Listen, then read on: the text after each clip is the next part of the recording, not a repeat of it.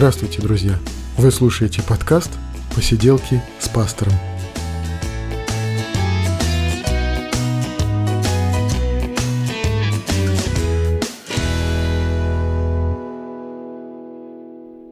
Сорок первый выпуск посиделок, и мы говорим о христианстве, о его истории, мы говорим о священном писании, мы говорим о том, что нам интересно, что с нами происходит. И вот сегодня мы поговорим о литературе. И конкретно мы поговорим о романе «Мастер и Маргарита» с книжным обозревателем, специалистом, с преподавателем литературы и радиоведущим с Игорем Поповым. Итак, поехали.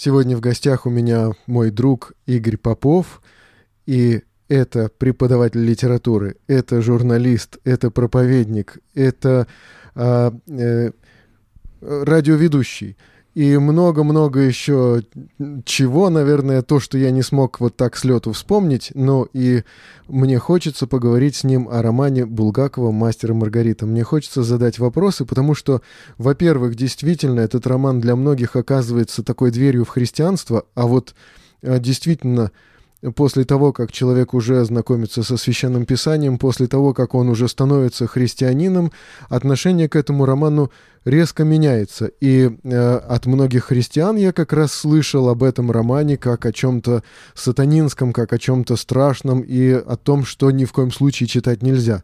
Так вот, мне и захотелось задать вопрос эксперту, специалисту по литературе. Вообще, можно ли читать этот роман, стоит ли читать этот роман, хорош ли он, плох ли он. Ну и более того, мне Э, даже просто хотелось очень сильно ввести в наш подкаст этого замечательного человека, Игоря Попова, познакомить наших слушателей э, с Игорем и, может быть, потом и почаще, почаще приглашать его сюда в гости. Привет, Игорь. Привет, привет, Жень. Очень рад, э, что вот ты пригласил меня, и очень рад, что у нас есть возможность поговорить а, про этот, на самом деле, очень важный роман для литературы 20 века, а, хотя я считаю, что это не самый, э, наверное, у Булгакова э, значительный роман. Я все-таки «Белую гвардию» ставлю гораздо выше «Мастера и Маргариты».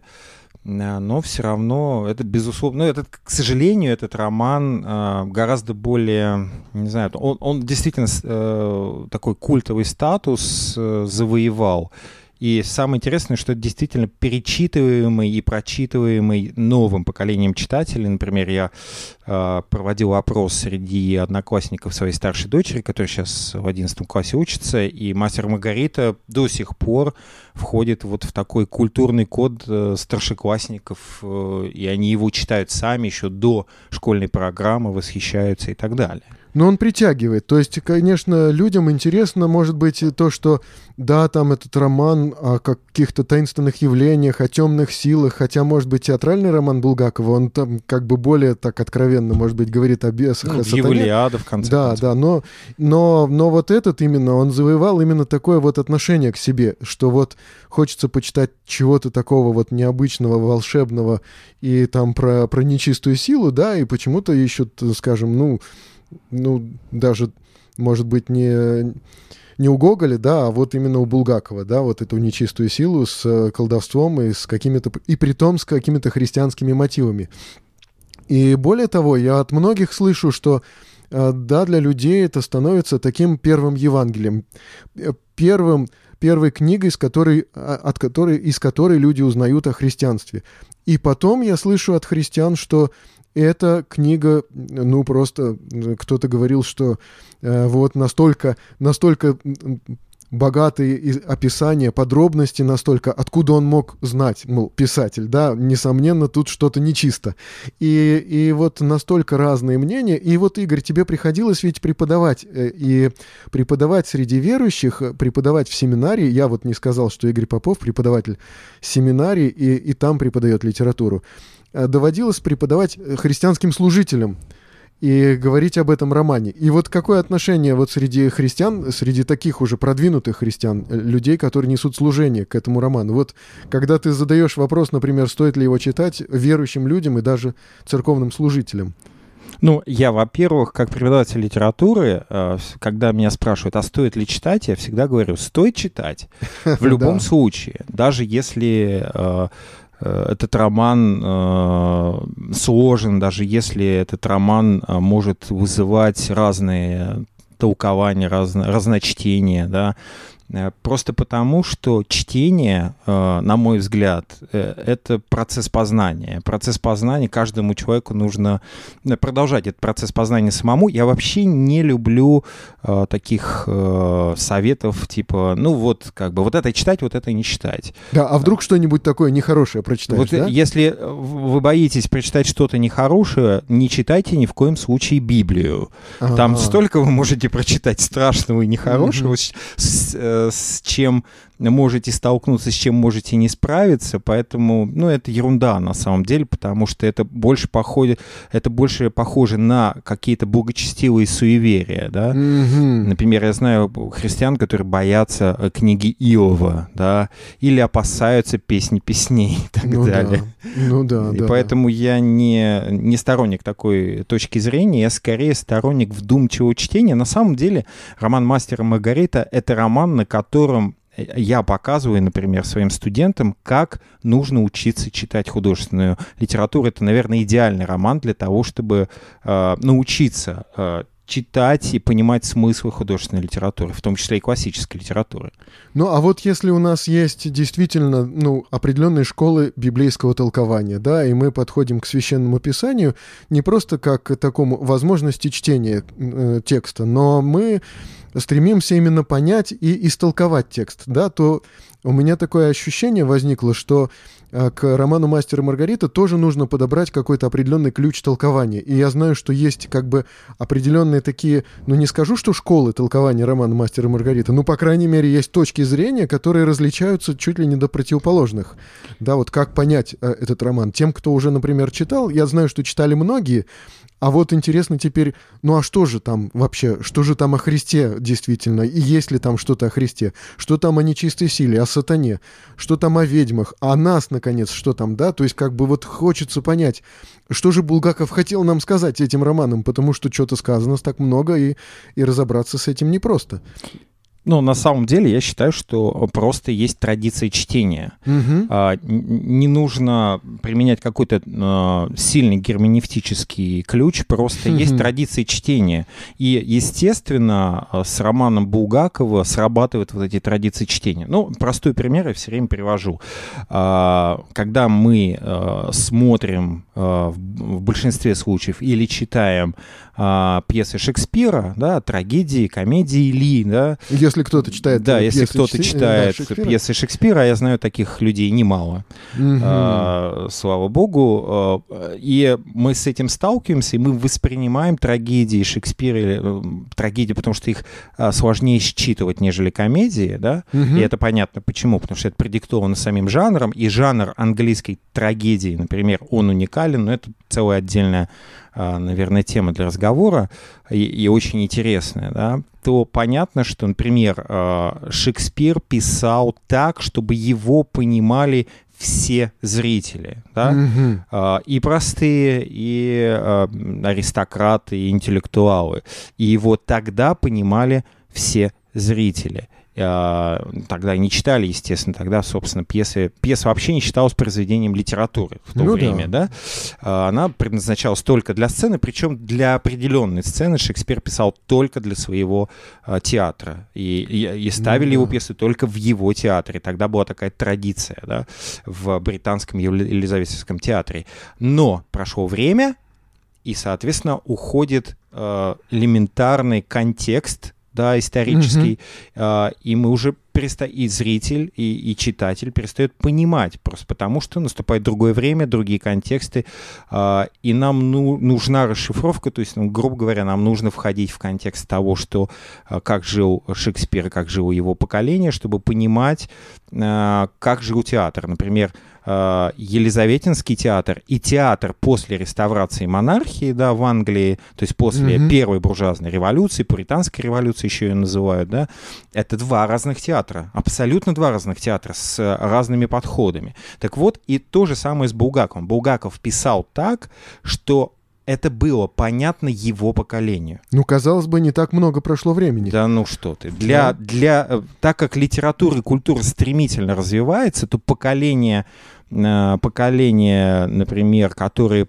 помнило дореволюционный уклад и дореволюционную культуру, и поколение уже лишенное этой культуры, да, mm-hmm. воспитанное в, покол... Э, в пролетарской культуре, то есть э, в культуре э, скажем, революционной культуре, да, она уже не считывала тех смыслов, которые, собственно, были понятны и естественны для поколения Булгакова. И поэтому, чтобы просто понять произведение «Мастер Маргариты» так, как, в, какие смыслы туда вкладывал сам Булгаков, Михаил Афанасьевич Булгаков, достаточно просто найти этот ключ для понимания. И вот в этом смысле, конечно же, существуют две, две традиции чтения. Я угу. могу как бы рассказать про две традиции чтения первая традиция чтения, прочтения «Мастера Маргариты», который преподается, к сожалению, в наших школах до mm сих пор, это традиция светской филологической школы. Что такое светская филологическая школа?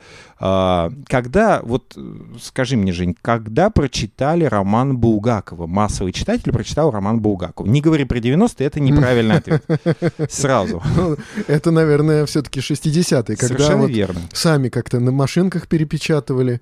Мне, кстати, довелось э, там держать в руках когда мой отец, который работал в уголовном розыске в 80-е годы, он принес такую папку и сказал, это запрещенная книга. А э, там были листы а, отпечатанные и там было собачье сердце, отпечатанное на машинке. И мне стало жутко страшно, и прям появилось желание вот отнести в, в соответствующие органы и сдать. Но я был школь, Родного школьником папу, тогда. Да? Родного папу и эту, эту тетрадку, да, потому что что-то вот мы совершаем какое-то предательство, мне казалось, да. Но он недолго там держал у нас в доме эту книгу, через дня два он ее отдал. Но вот мне запомнилось, что собачье сердце у нас э, побывало в таком самоиздат... самоиздатовском варианте в 80-е годы.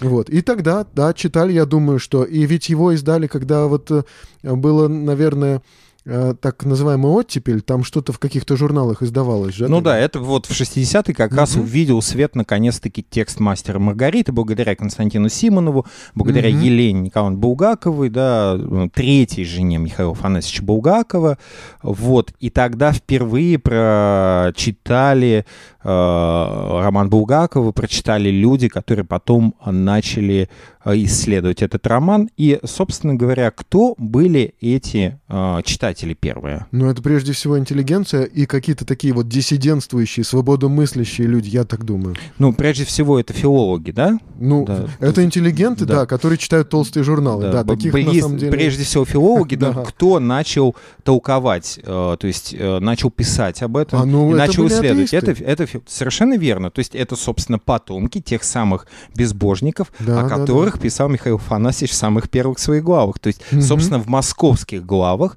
он как раз описывал тех самых людей, потомки которых mm-hmm прочитали этот роман и, и, и сделали первые выводы. Фактически и, следующее поколение то есть, прочитало. Да, да. Оно, оно, соответственно, ну, как бы скажем... Ну, если да, он закончил с 40-м, да, то здесь 60-е... Ну, да. он закончил, да, он, собственно, а, роман Булгаков писал роман с 28-го года по 38-й, да. Mm, а, угу. Дальше уже были вычитывания. Безусловно, что а, он постоянно на его дорабатывал, но тот текст, который мы знаем как редакция Елены Булгакова, да, Булгаковой, это а, те, это, это редакция уже Михаила Афанасьевича э, Булгакова э, более-менее в том виде, в котором он хотел. Он что-то менял постоянно, но это вот как раз постоянно растущий роман был, да, э, поэтому 10 лет он писал его, и, собственно, в 40 году он умер, э, и э, до конца он вносил какие-то правки. А вот должны ли мы знать что-то о жизни Булгакова, чтобы понять этот роман?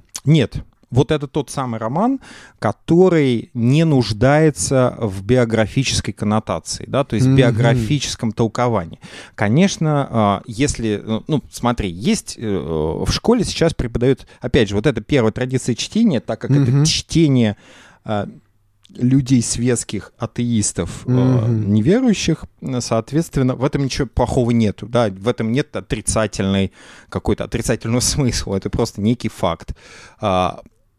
Поэтому э, с этой точки зрения, вот ты вспомни школу, э, когда преподавали, вот я помню, что это были выпускные классы у нас, и mm. мы э, разбирали мастера Маргариту. Ну, я, я... я не застал, потому что я после восьмого класса ушел учиться в техникум, и у нас там была литература, но как-то вот мастера Маргарита там вот не проходил. Ну, вот я проходил вот, мастера Маргариту. Я помню, что я вот в это советское время сдавал 20 или 25, 20 килограмм макулатуры, чтобы приобрести эту книгу. Помню, что это было событием таким.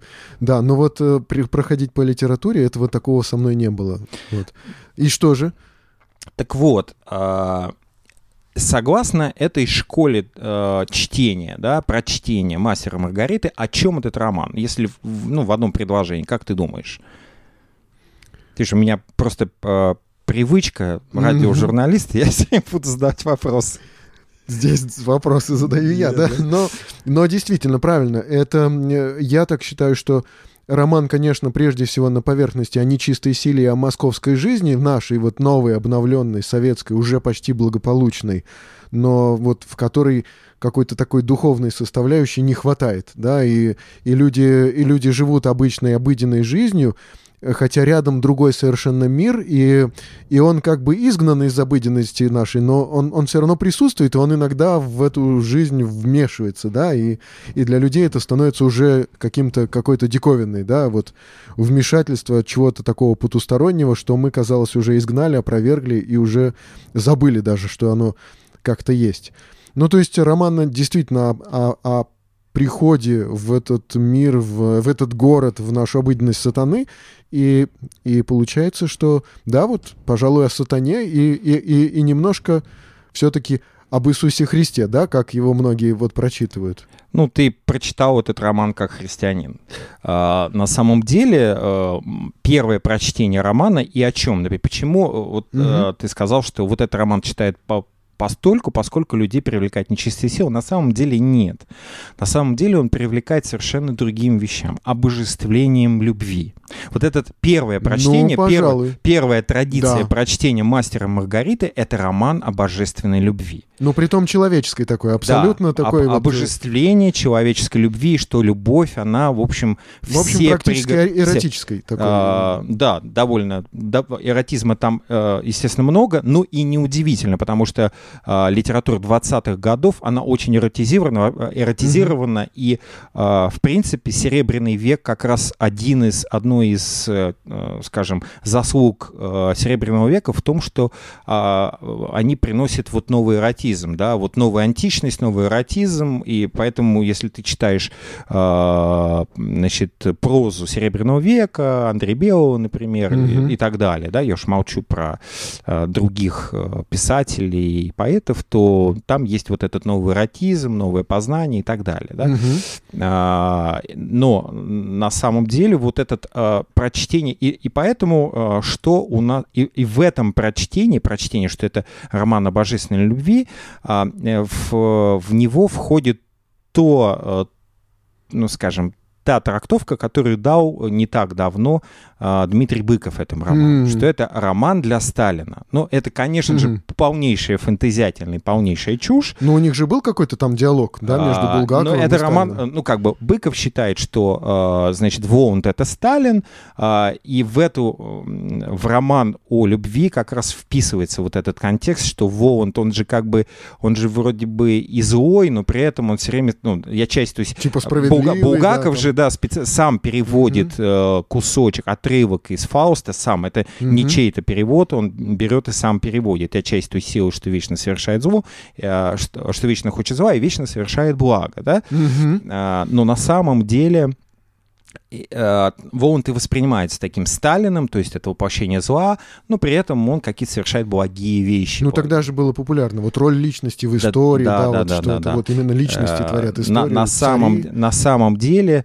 никакой это не роман о любви. И поэтому, когда мы начинаем э, читать его как роман о любви, то, казалось бы, все, все выстраивается нормально, но на самом деле, если внимательно читать... Ну да, все роман... препятствует этой любви, да. она, наконец, вроде бы торжествует в конце. Там. Так вот, никакого торжества торжества любви, там нет в конце романа, и это видно прям, Булгаков это пишет черным по белому, но люди настолько очарованы вот этой идеей, э, что это роман о любви, любовь э, сокрушит все преграды, будь то э, божественные или дьявольские, да, Мгм. и вот она может, значит, прийти вот к некоему раю, хотя в конце никакого рая в романе нет. Его вообще нет в романе. Вообще, в принципе, божественного присутствия в романе нет. Ну хорошо, тогда другие люди говорят, что ну пусть, э, э, может быть, это не роман о любви, но это может быть роман об Иисусе Христе, да, вот, и, и люди некоторые вот э, видят это и, и ищут это в нем. Где там Иисус Христос? Ишуа Где? Это не Иисус Христос. Но у И него есть... И да. Иешуа — это не Иисус Христос. Иешуа Ганоцри — это не Иисус Христос. Более того, там нет даже Евангелия. И я могу, ну, на простых Ну да. примерах это доказать, да, что нет там Евангелия, что та, э, те Яруш, так называемые иерушалимские главы, Мгм. написанные, э, казалось бы, красивым языком, но на самом деле, если мы читаем иерушалимские главы, что первое бросается в глаза? Я не буду тебя заставлять э, там, вспоминать, что тебе первое бросилось, когда ты читал иерушалимские Но главы. я прочитал вот буквально перед ну нашим давай, подкастом. что, что бросается тебе в глаза, когда ты начинаешь читать э, иерушалимские главы? Ну, главный герой там все-таки Пилат. И это постоянно заявляется, что роман о Понтии Пилате, Да. что это вот, э, вот главное действующее лицо, хотя ну, он там не герой никакой, он там э, вот такой страдательный весь. Он выходит, страдает, там мучается и страдает дальше. Ну да, это не герой, а сплошной страдательный Да, залог. Да, да, да. Потом э, Иешуа, ну, конечно, я попытался потом вот сравнить вот Иисус Евангелий и Иешуа Ганоцри, мастера и Маргариты, да, и попытался вот найти различия вот э, между этими двумя персонажами, да, и я вижу, что от Иисуса Евангелий, ну, во-первых, в чем, в чем сходство, да, Э, это проповедник, который распят э, на кресте, на, ну, там на- называется столб с перекладиной, да, ну, мы видим, что столб с перекладиной — это крест.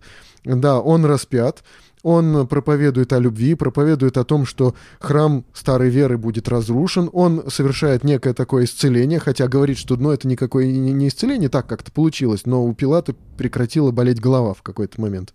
И он вот так вот, вот у него там получилось, что он видит, да, ну, великий врач, наверное, ты. Ну, так вот как-то вот вышло. Нет, я не врач, я не, не, не исцелитель, но у тебя просто прошла голова. А потом он, э, он э, некий такой очень смиренный образ, э, где он никого не называет злым человеком, и это изумляет Пилата. Ну, Тот говорит, что и, и что, и вот этот человек, который будет тебя бить, или тот, который тебя предал, и это не злые люди. Вот, на что Ишуа Ганоцри, да, отвечает, что да, что злых людей нет, есть просто... Вот они там что-то не поняли, у них там какие-то проблемы, но это не злые люди. То есть вот то, что объединяет Ишуа Ганоцри с Иисусом Евангелий, да, это вот э, это некая такая любовь, смирение, способность совершать чудеса и все остальное. Но есть различия. И эти различия, конечно, все-таки существенны, начиная даже с имени. Да нет там, собственно, сходства с Евангелиями, кроме формально, э, формальной, э, ну, скажем, форм- формального бэкграунда. То есть, что это происходит в Иерусалиме, есть Понтий Пилат, и это формальная евангельская история. Но это не Евангелие. Во-первых, давай посмотрим, кто начал рассказывать историю Иешуа.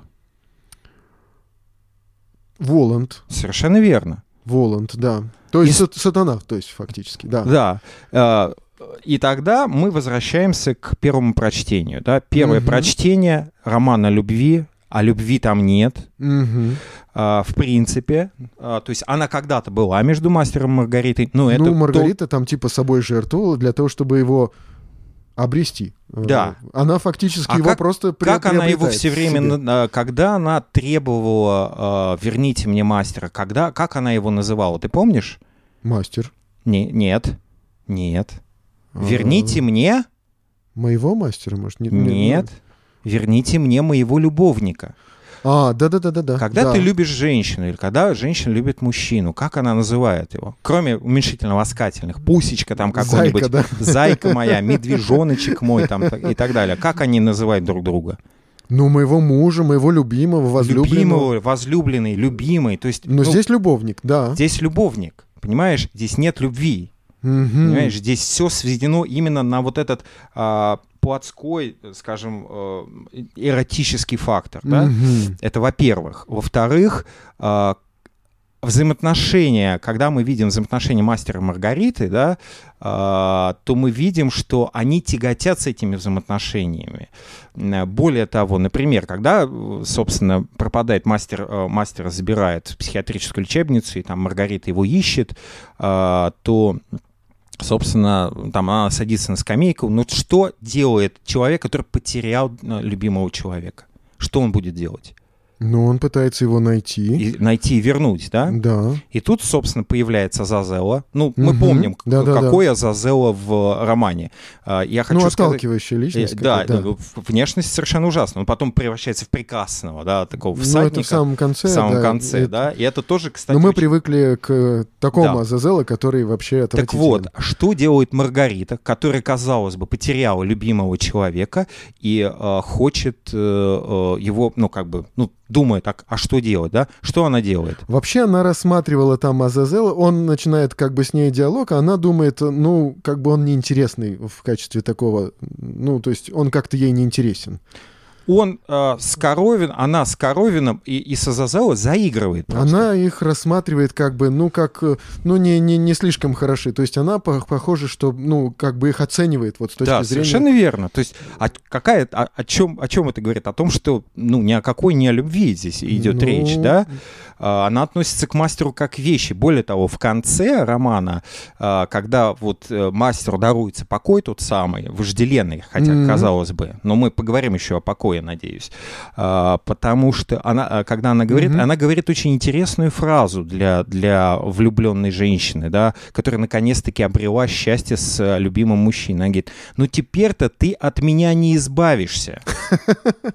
Понятно. Ну, ни о какой любви, Ну да. конечно, это не роман о любви. И вот вторая традиция прочтения а, в, а, после 90-х годов, а, в начале нулевых, скажем так, наконец-таки этот роман прочитали те, кому он и адресован по сути. Этот Мгм. роман а, прочитали а, люди верующие. И они... Или ищущие веру. Да, Похоже, да, что ищущие именно веру там. и верующие люди, да, то есть Мгм. он адресован именно этой, э, этой читательской аудитории, э, Булгаковым самим, Мгм. да, А, и вот тогда э, эта аудитория поделилась ровно на две половины. Одна испугалась этого романа и сказала, что это страх и ужас, его надо сжечь, и там надо Ну. его уничтожить. А, И это больше говорит о суеверии и предрассудках, нежели об открытости, э, чи- читательской открытости и желании понять и познать. Ну, обычно, да, вот это, э, как бы, вот эти люди, обычно, вот это, эта часть аудитории, да, она обычно говорит так, что, ну, чему нас учит это произведение, что Господи, надо, значит, вот... э, Я терпеть не могу вот это вот при фразе «чему нас учит это произведение», мне хочется метнуть графин с водой в стенку, понимаешь? Потому что произведение не должно ничему учить, оно должно вступать с нами в общение. То есть мы Мгм, должны вступить в мгм. общение с этим произведением, если это произведение плохо написанное, а Мгм. все-таки «Мастер и Маргарита» неплохо написан. Этот Ну, роман написан вещь, хорошо, Да, хорошо, да. скажем так. Там есть моменты, там есть главы, которые а, написаны не то что плохо, сколько штамповано. И вот Мгм. это как раз, а, ну, ко второму прощению я скажу, почему, что эти заглавы и почему так сделано, да.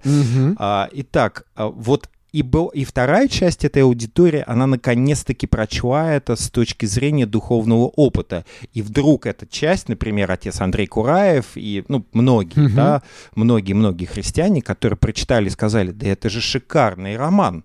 И это роман об обществе, это роман о нас. Значит, не Ишуа Ганотстри, не Иисус, а это общество. Да, и Мгм. плюс это, э, и они сказали, и, и вот как раз эта часть э, э, аудитории, читательской аудитории, сформировала вторую традицию прочтения. Они прочитали этот роман как роман о неверии, роман Мгм. о дьяволе и роман о царстве дьявола и что происходит с человеком, который попадает в царство дьявола и который, собственно, выбирая неверие, живет в неверии и живет в этом, в этом вакууме, да? Ну, и, казалось и... бы, вот правильная христианская книга, они должны как бы получить полный крах своей жизни, да, и прийти вот просто вот к уничтожению какому-то, да, последовав за дьяволом. Смотри, очень важно понять, в какие угу. годы писался роман. 28-38 год. То есть угу. это понимаешь, что эти загады, ну, что да, это да, за да. года, да? Все прекрасно понимают, и мы не будем возвращаться там ни к Прилепину с его обителью, ни э,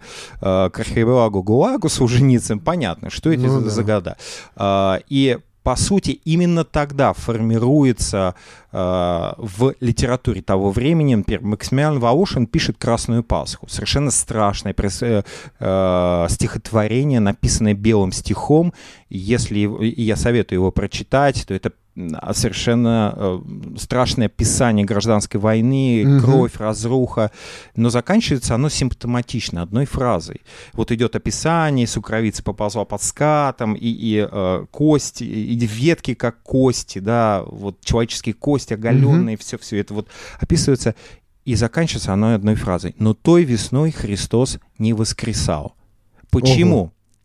Да потому что и Булгаков, и его поколение понимали, что люди отказались от веры в Бога, они отказались от Евангелия, они отказались от того, что наполняло...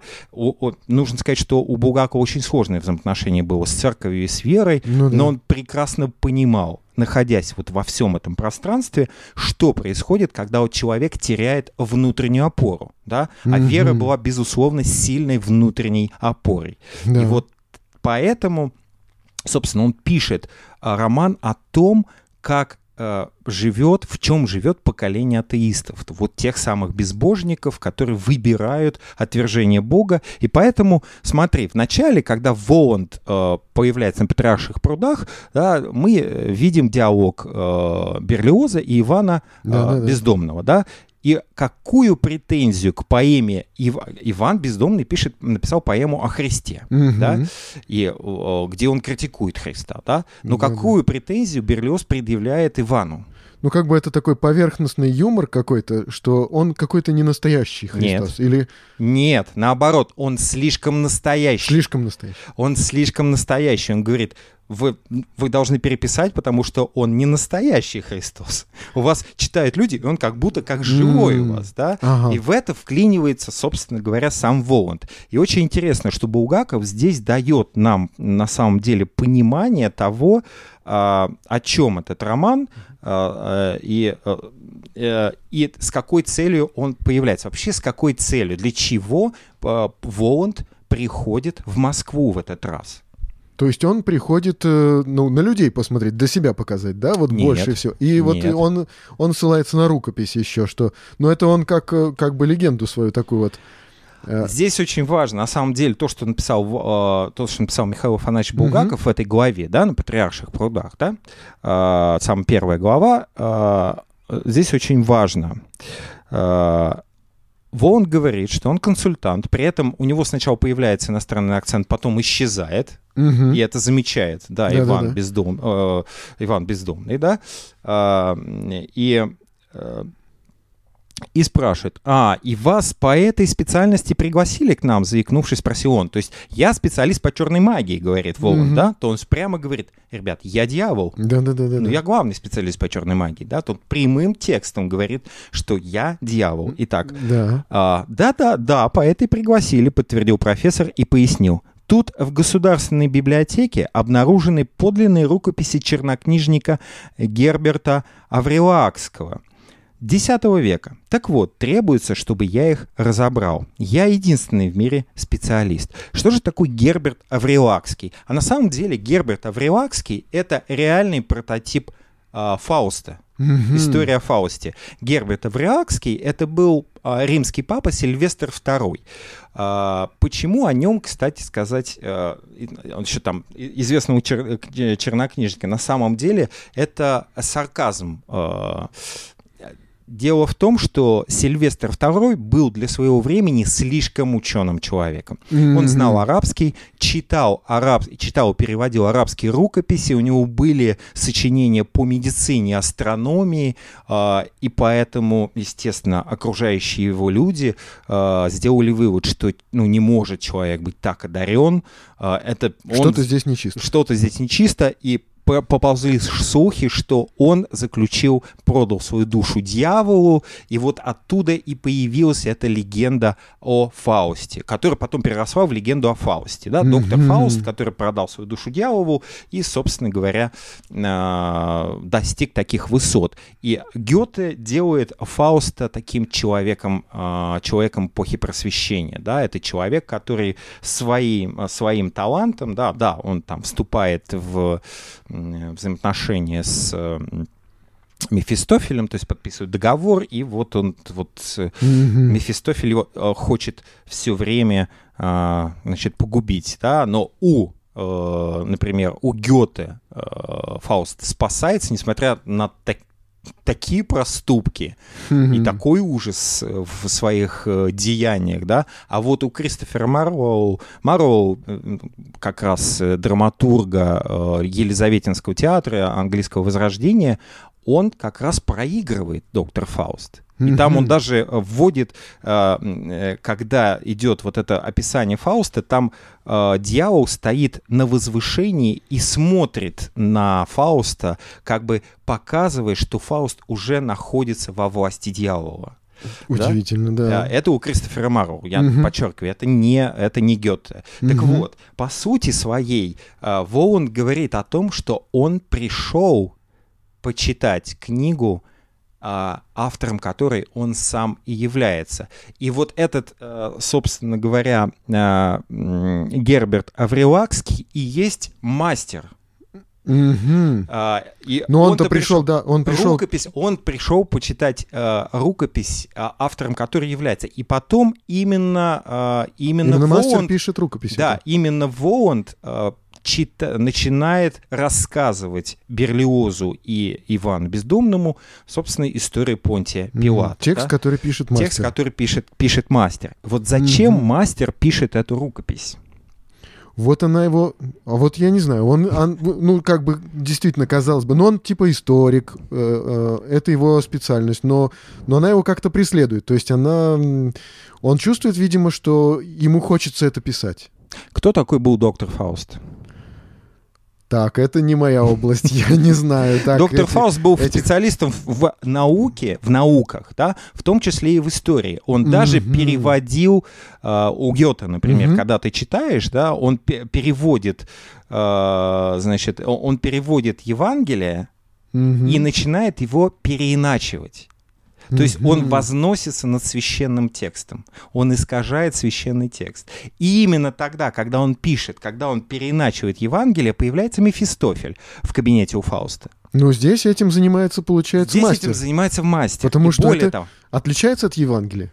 Конечно, и очень важно, что э, Иерушалимские главы, вот теперь Иерушалимские главы, единственные э, главы, которые написаны скажем, по, не столько плохо, сколько они написаны чрезмерно искусственно. Mm-hmm. А, слишком много каких-то эпитетов, которые больше для сентиментальной прозы, а, как бы свойственны сентиментальной прозе. Это Иерусалимские главы. То есть это искусственно написанная книга, и это книга, которую а, сатана хочет подменить Евангелие. То есть это Евангелие от сатаны. Он хочет, чтобы люди поверили не в Иисуса реального, а в Иешуа Ганоцере таким, какой он хочет его представить.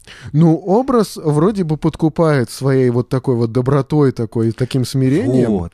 Но с другой стороны, что-то в нем не, не, не соответствует. Потому что не, в нем нет божественности Христа. С одной стороны, это хороший да, он, человек. Да, хорош. То есть он, э, например, держится на допросе именно как человек. Мы, угу. мы смотрим в Евангелиях, что Христос молчал на допросе, а здесь э, он, ну, говорит и заискивает.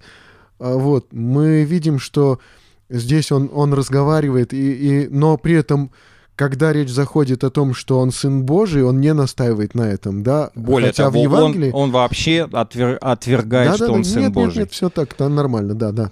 Да. И он, э, он на этом не настаивает, и он просто хочет, чтобы его отпустили, и все. И чтобы Еди- все по возможности закончилось благополучно. На самом деле, на самом деле, в романе «Мастер и Маргарита» есть единственный персонаж, который вступает, за- заключает договор с дьяволом. Кто это? Ну, Маргарита? Совершенно верно. В романе договор с дьяволом а, заключает Маргарита. Именно в романе, потому что мастер уже служит Воланду. Вот это непонятно так четко, хотя... хотя... Там все понятно, потому что э, это же элементарный диалог э, Ивана Бездомного в психиатрической клинике э, с мастером. Да, который говорит, что он уже с ним знаком, и он начинает его описывать, да, Ивана Бездомному. А вот теперь э, линия Ивана Бездомного и мастера. Зачем в романе Иван Бездомный? Ну, в какой-то момент... Ну, вообще, да, он такой интересный персонаж с точки зрения того, просто вот характер такой, да, вот если, скажем, Берлиоз такой человек, знающий многое, то, то здесь это как, вот он мне напоминал, э, как э, э, при, при Остапе Бендере, да, вот Шура Балаганов, да, вот он вот очень напоминает вот этого Шуру Балаганова, такой вот, э, не поймешь, дурачок, не дурачок, да, вот Иванушка. Но вот зачем он в романе, вот с точки зрения вот пользы, какую он пользу приносит, да, вот в романе, помимо, ну, как бы интересного образа, я, честно говоря, не понимаю. А ведь им заканчивается роман. Да. Именно им, именно Иваном. И он там, по-моему, мастер говорит, что ученик. Да. Хотя вот. он, он в этот момент он вроде уже умер, мастер, когда он его Вот. фактически учеником называет. И самое интересное, как, а, смотри, а, значит, в конце концов, вот это, э, опять вернемся к любви, вот эта любовь, да, а, казалось бы, такая любовь между мастером и Маргаритой. Я уже сделал намек, что никакой любви там не было, да, между э, Маргаритой и мастером. Там есть много, можно вспомнить Балу Сатаны, да, можно вспомнить, например, Мгм. когда Зазела приходит к мастеру и Маргарите, когда они уже находятся, так сказать, а как, например, они попадают в этот покой? То есть а, Левия Матфея при, присылает Иешуа, Да, да, да. и, а, значит, ходатайствует за мастера. А почему он присылает? Типа света они недостойны, дайте им покой. Я- Но- Но, в начале там есть А по- одна очень важная фраза. Он прочитал книгу. Совершенно верно. Он прочитал книгу, персонажем которой является сам. Мгм. Так вот, зачем нужен мастер? И что мастер делает в этом каком-то странном домике? И вот смотри, для- э, что нужно человеку творческому? Ну, чтобы его никто не трогал, чтобы у него было А время. ты уверен в этом? А вообще тогда какое творчество, да, будет? Вот. Если его никто Творчество не будет это не покой, это не покой, это постоянное движение, это постоянное развитие. Как только покой приходит в жизнь человека, он перестает творить. То есть Ну да, творчество да. это п- поэтому, собственно говоря, это а, и что тогда в этом покое будет делать мастер? Ну, он там собирается, по крайней мере, все рассчитывают, что он напишет продолжение. Хотя, какое продолжение он там может? Вот, Всё уже он как бы- должен, чтобы э, у людей было стойкое ощущение а, вот искаженного Христа, Мгм. мастер должен там постоянно писать книгу об Иешуа. Иешуа — это не Иисус евангельский. Иешуа — это персонаж книги, уже Евангелия, которая э, как бы под диктовку сатаны пишет э, раска- с рассказа сатаны, с рассказа дьявола пишет мастер. А вот теперь э, вспомнил, какая профессия у мастера? Вот он историк, и он Совершенно что-то верно. там в архивах там, кажется, или в музеях, в архивах. В общем, вот, что-то он там... в, в музее работает, да. Мгм. А, а, значит, а- а, отец Андрей Кураев там ск- вы, в- сделал предположение, что какой мог, может быть там музей после революции, был только один музей, музей революции. Это полная чушь, конечно же. А там были и другие музеи, и- поэтому... в храмах что-то да, там такое. Поэтому, безусловно, значит, мастер работал не в музее революции, да, Мгм. а, но историк, какая профессия у Ивана Бездомного после того, как он э, э, выписывается из психиатрической лечебницы? В эпилоге он появляется. Какая у него? Он, э, он сказал, что он перестанет писать стихи, стихи Не-не. плохи. Э, эпилог. Эпилог, Я вспоминай. уже не, не помню, но Он он, что-то... Историк. А, да-да-да. и да, точно. занимается и профессионально. да. жизнью Христа. Фантастика. И, mm-hmm. и мастер говорит, что он кто? Ученик. Ученик. То есть фактически Иван Бездомный — это преемник мастера, который будет писать уже историю уже Христа, то есть Дальше. уже Евангелие. Дальше, чтобы люди а, чтобы люди не веровали в истинного Христа. То есть Булгаков очень простое, а, э, очень простую историю в этом а, рассказывает. Он говорит о том, что люди живут в безверии. И смотри, вот казалось бы, что произвел Воун? Там такие события, варите, там да, деньги, да, да. все. Несколько казалось. пожаров, да. Да, несколько пожаров. Ну, а в конце что написано? Все как-то поговорили этому, поговорили, и все забылось. Никакой революции это не произвело. Да нет никакой революции, потому что мир находится под властью дьявола, под властью Воланда. Mm-hmm. И, собственно говоря, э, он как марионетками управляет этими людьми, которые, собственно... Ну да. Э, и, он и с вывод, ними не борется. Да, и вывод очень простой. Вывод на самом деле очень простой. Э, либо ты обретаешь настоящую свободу, и настоящая свобода э, в, э, в том, что ты выбираешь да, веру, ты опираешься на веру в Бога, и Он тебе дает не покой, он тебе дает постоянное развитие, постоянное движение вперед, mm-hmm. либо ты в, под властью сатаны, который э, формально дает тебе свободу, на самом деле ты становишься марионеткой в его руках. И он как хочет, так тобой вертит. Ну, когда читаешь вообще «Мастера и Маргариту», смотришь, что, о, какие привлекательные моменты. Хотя, конечно, вот э, сам бал сатаны, да, показан. Ну, ничего привлекательного в этом нет. Mm-hmm. Но почему-то Маргарита там туда летит, стремится, там испытывает какую-то усталость, дикое раздражение от этих целующих ее там вот этих висельников, как она их называет, mm-hmm. да, они фактически, оно и есть, да, то, то есть. В то же время, да, вот он говорит про какого-то, Воланд говорит про какого-то, то ли Шуберт, то ли Штраус, кто-то там дирижировал там uh-huh. у них, там оркестром, да, что и многие бы дирижеры отдали бы там все свое состояние, чтобы подирижировать там как бы в этом оркестре на этом празднике. То есть как бы туда стремятся, вот служанка Маргариты туда просто вот просилась, стучалась, ни, ни, никому не давала покоя, пока ее там, значит, не оставили. Хотела там быть. Ну, в то же время вроде бы и привлекательного там нету. Компания интересная вроде бы, да, они там вот развлекаются как-то между собой, у них какие-то там отношения вроде бы дружеские, хотя, ну, непонятно, насколько дружеские. Ну, в общем, то есть э, это создается впечатление, что вроде бы компания привлекательная, да, что-то, какие-то приключения у них такие лихие, ну и, пожалуй, что в, в общем-то, они не привлекают сильно, но поинтереснее, чем то, что вот происходит в повседневной жизни, да, людей, москвичей. И, но только непонятно сам Булгаков на чьей стороне, да, то есть, когда я читал, да, вот эти вот Иерушалим, иерушалаимские главы, да, мне казалось, что для Булгакова это возможность параллельный роман написать и как бы вложить его в уста мастера, но это как бы высказывание самого Булгакова, Иерушалимские главы. То есть, что именно Булгаков пишет этот роман а, об Ишуае, о, о Понте Пилате.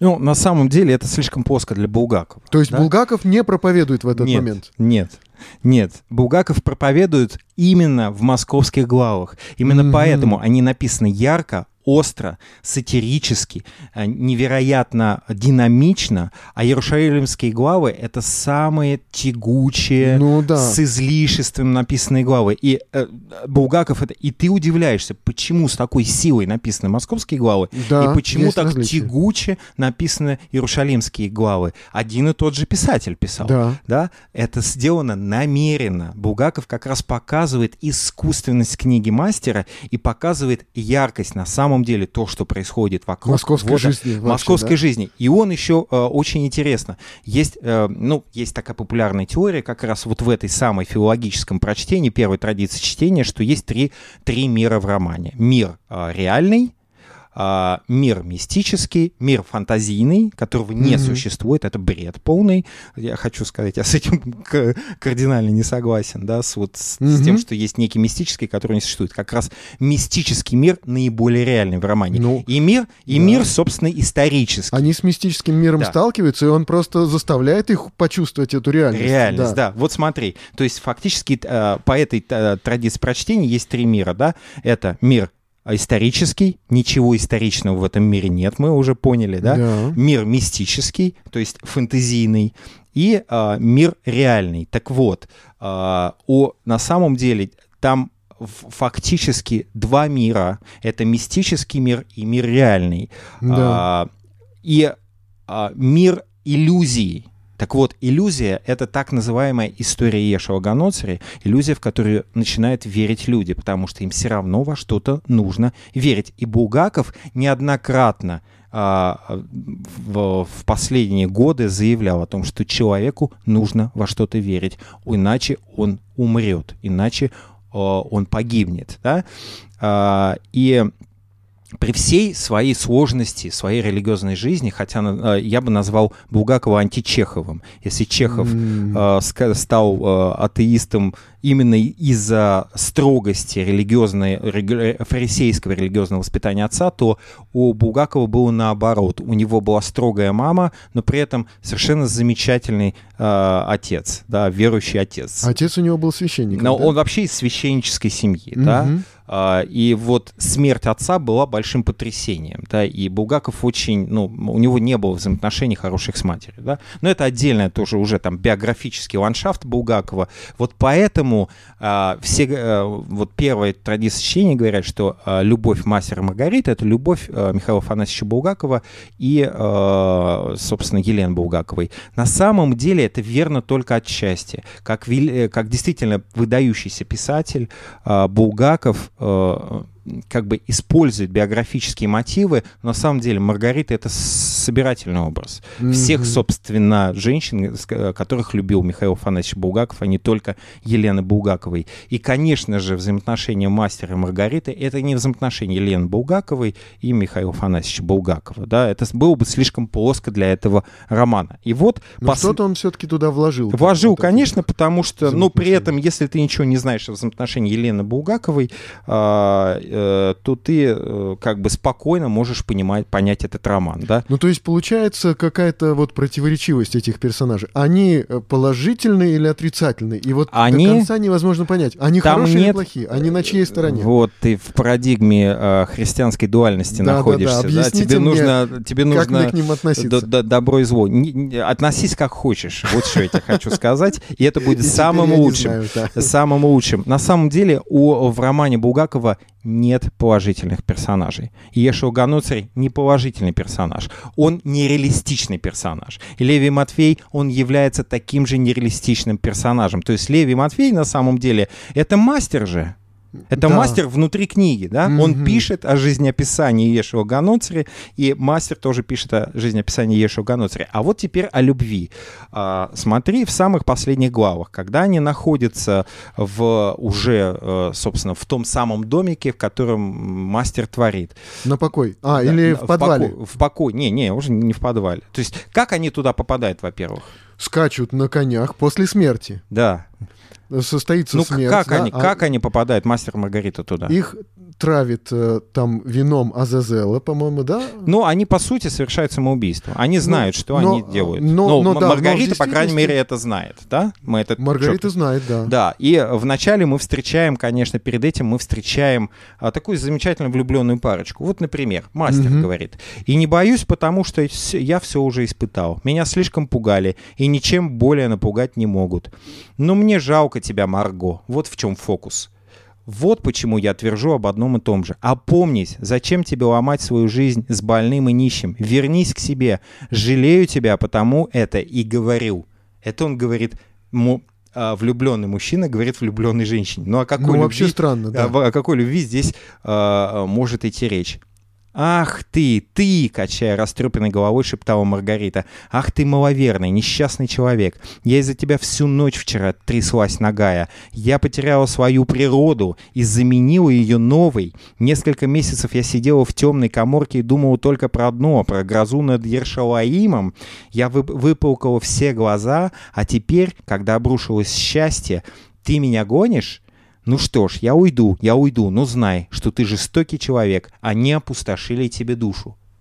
Тут ни о какой любви не идет ну, да, речи. Да. Более того, когда появляется Азазела, что делает Маргарита?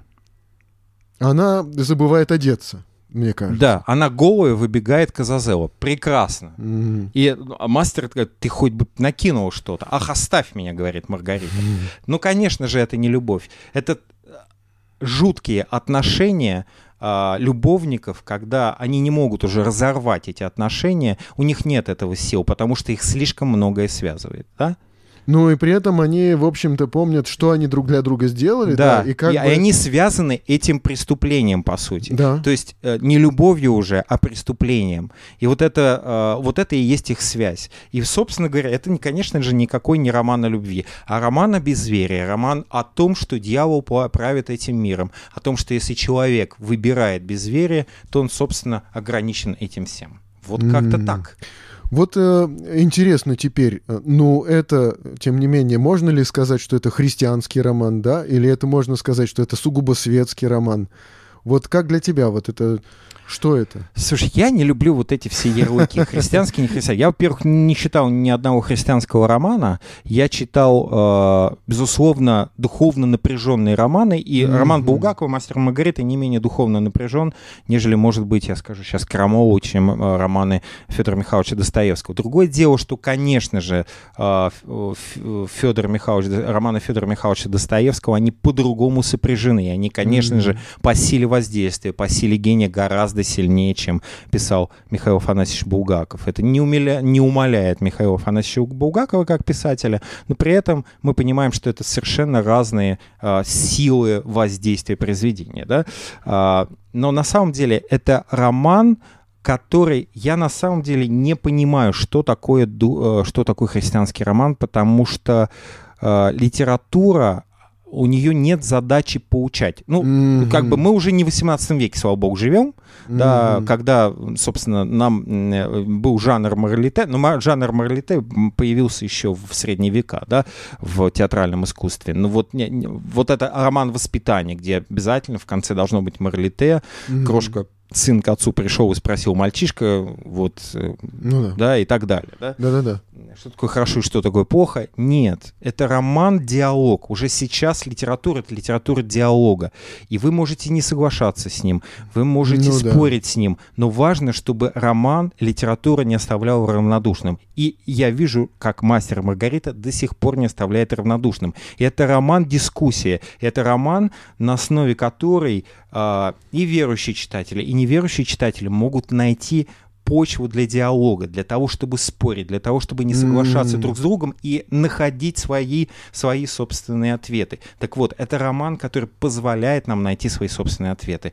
И мне кажется, в этом дискурсе, в этом смысле, это идеальный роман дискуссии, идеальный mm. роман разговора, идеальный роман диалога. Ну, в один момент, вот я, когда вот тут вот на днях его перечитывал, да, я тоже оценивал его с точки зрения, ну, насколько он может восприниматься как, ну, христианская ли проповедь, или там, скажем, антихристианская проповедь, uh-huh. или вообще что это, да, и я, по крайней мере, одну сцену там увидел, которая меня просто потрясла и заинтересовала именно с точки зрения, я увидел там христианскую проповедь. Uh-huh. Это тот момент, когда Воланд находится вот в этой нехорошей квартире, и в эту нехорошую квартиру приходит э, вот заведующий буфетом варьете, и он приходит к нему, ну, как бы забрать вот деньги, потому что вот фантики, которые Воланд раздал всему вот этому, э, всем посетителям Варите, то они на, на эти фантики покупали, э, значит, продукты, и у заведующего этим буфетом недостача. Он приходит к Воланду, чтобы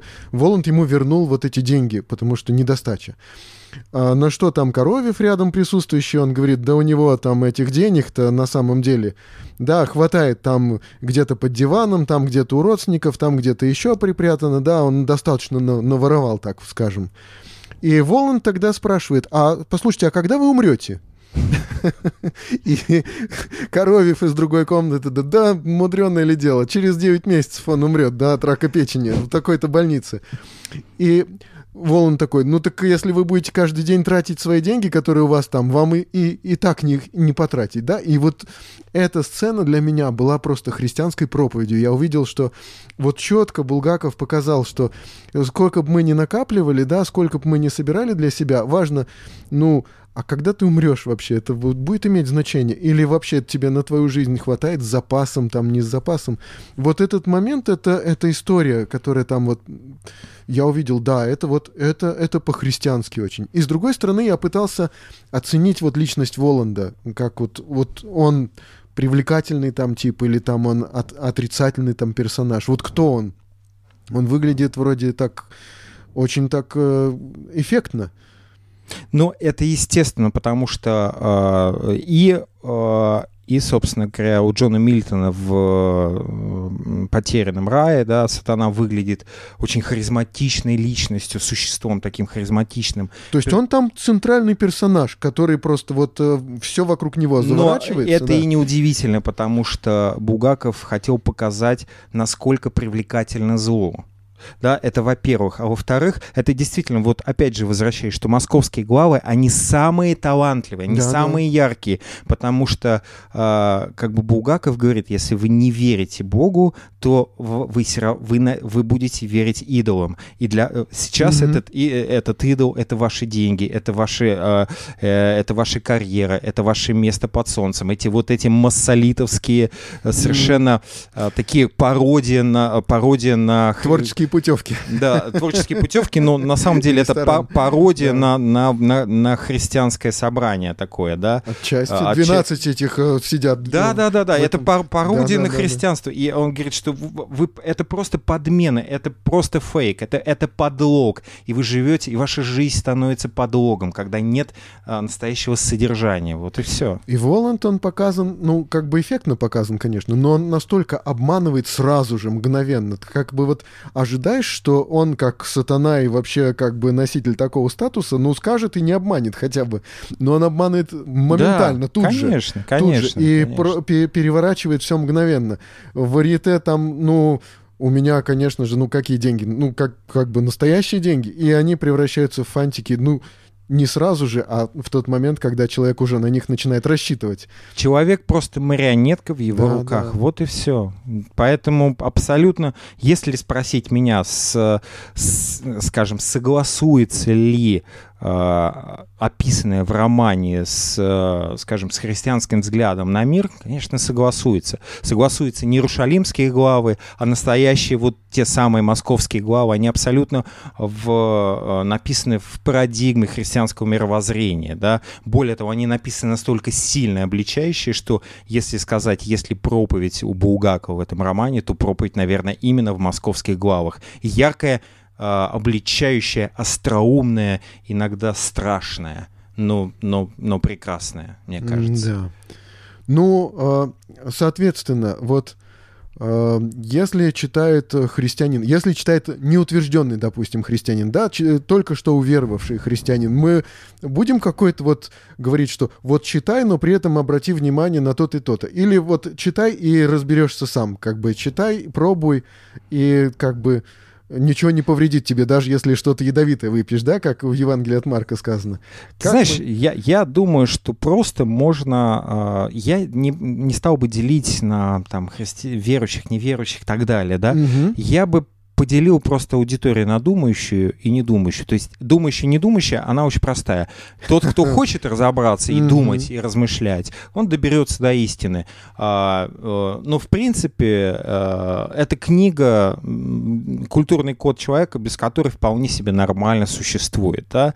Но для меня эта книга часть моего культурного кода только в том, том смысле, что она еще больше научила меня любить художественную э, литературу, понимать ее и учиться учиться понимать художественную литературу. И вот э, опять же подчеркну, что «Мастер Маргарита» — это идеальная книга, по которой бы я, я учил как по шаблону, как нужно понимать и как mm-hmm. нужно читать художественную литературу, потому что художественная литература — это диалог, это не монолог и не проповедь. Если вы хотите проповедь, идите в церковь.